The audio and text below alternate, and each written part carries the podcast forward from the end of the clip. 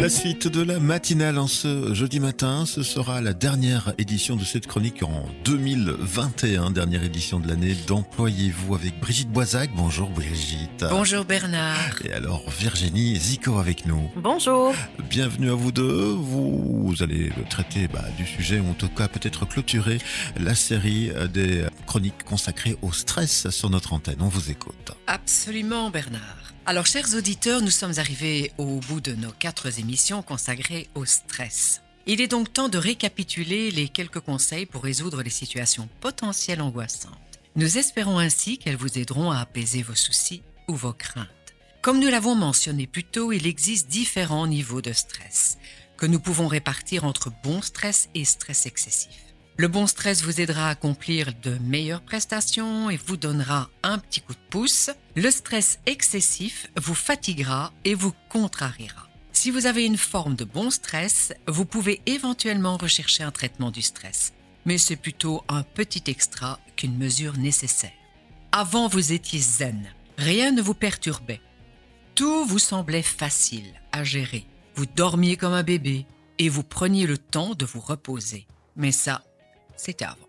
Parce qu'aujourd'hui, votre vie est un véritable tsunami. Voilà des semaines que vous êtes à cran, que vous faites des insomnies, que vous ruminez sans cesse, que vous craquez pour un rien. Pas de doute, vous souffrez de stress chronique. Arrêtez de stresser tout le temps et pour rien.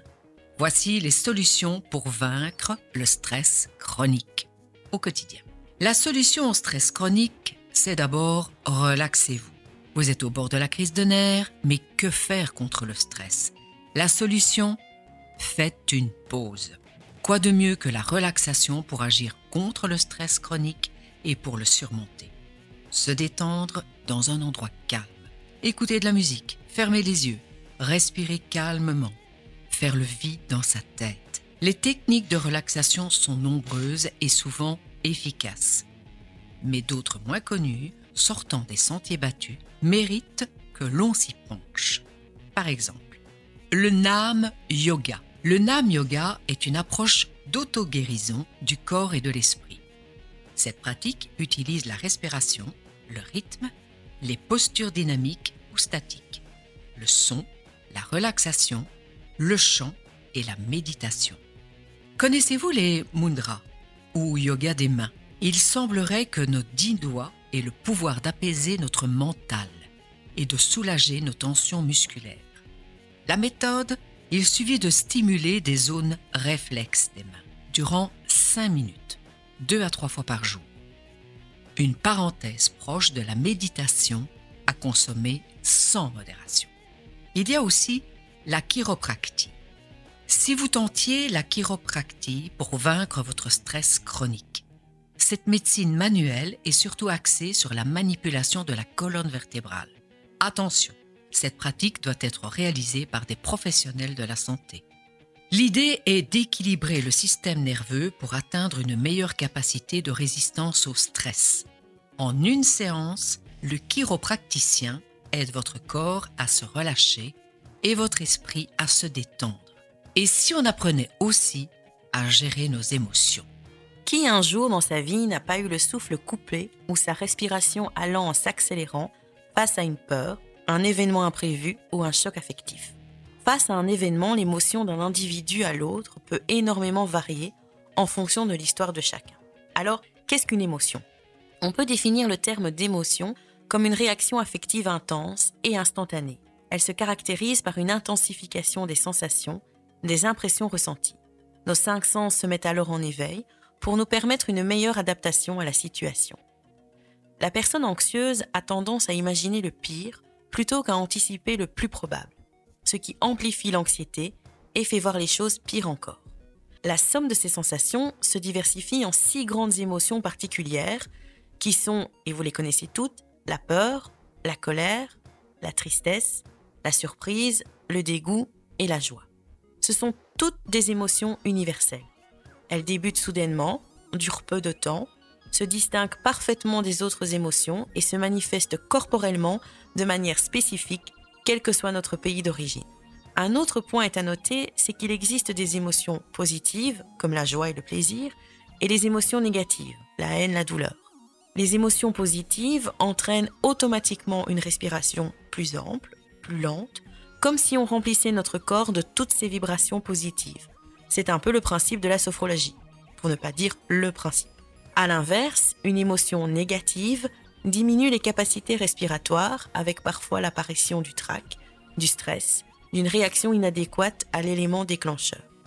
Nous ne pouvons pas échapper aux émotions négatives, aux situations difficiles que l'on peut rencontrer dans sa vie. Il faut cependant se souvenir que si une émotion induit une respiration, à l'inverse, une respiration induit une émotion. Ce qui est rassurant quand même, c'est de se dire qu'il est possible de diminuer les effets négatifs d'une émotion sur le fonctionnement de l'organisme en modifiant délibérément le processus respiratoire. Bien. Bon, le conseil du jour, c'est de fixer un rendez-vous à vos soucis. Si vous vous apercevez au cours de la journée que les choses que vous ruminez vous angoissent, prenez conscience du cheminement de votre pensée et remettez-le à plus tard.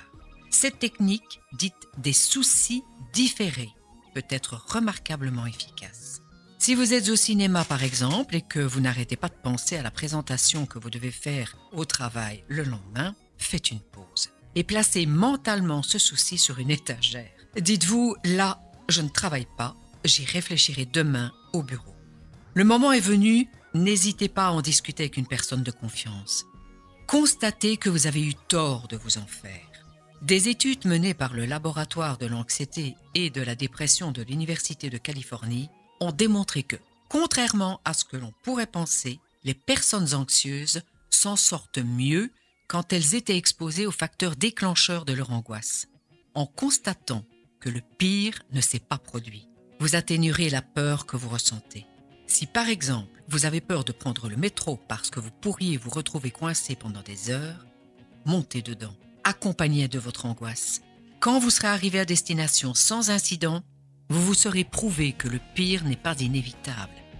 Essayer cet exercice permet d'exorciser ces peurs. Virginie, le conseil du jour Alors aujourd'hui, nous allons parler de la posture d'activation. C'est la position qui active la vivance, c'est-à-dire ce qui vit en nous, en vous, au cours d'une séance de relaxation. Elle se pratique assis sur une chaise à distance du dossier sans s'y appuyer. Le dos est bien droit, en équilibre, dans un axe avec la tête, le tronc vertical. Les mains sont posées sur les cuisses.